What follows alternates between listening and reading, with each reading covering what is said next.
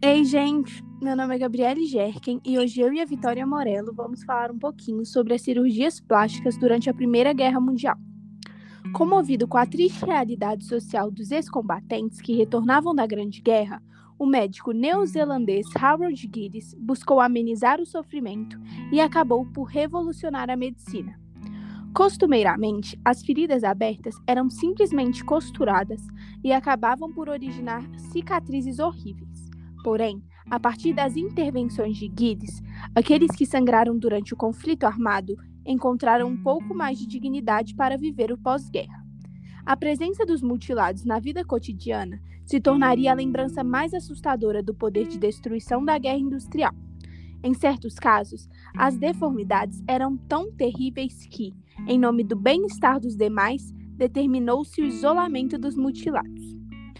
Com material do seu próprio corpo, pacientes de Guides e sua equipe multidisciplinar conseguiram bons resultados ao trabalhar com retalhos e enxertos de pele e ossos das costelas transplantados.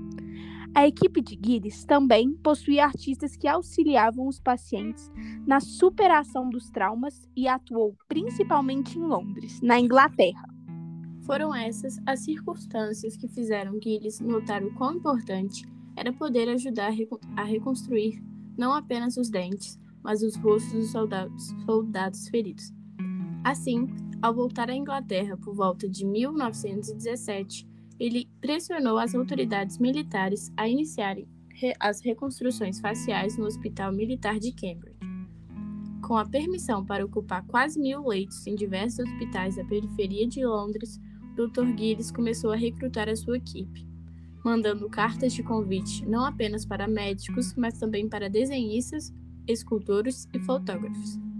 Quando perceberam a eficiência da técnica, os cirurgiões viram que havia como ajudar pessoas que buscavam uma aparência melhor.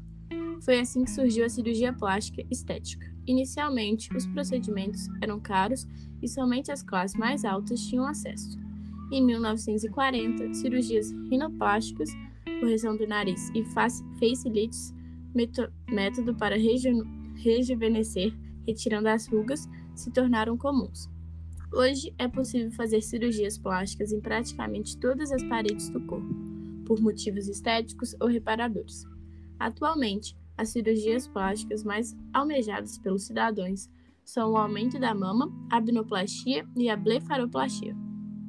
É, esse foi o nosso trabalho, espero que tenham gostado.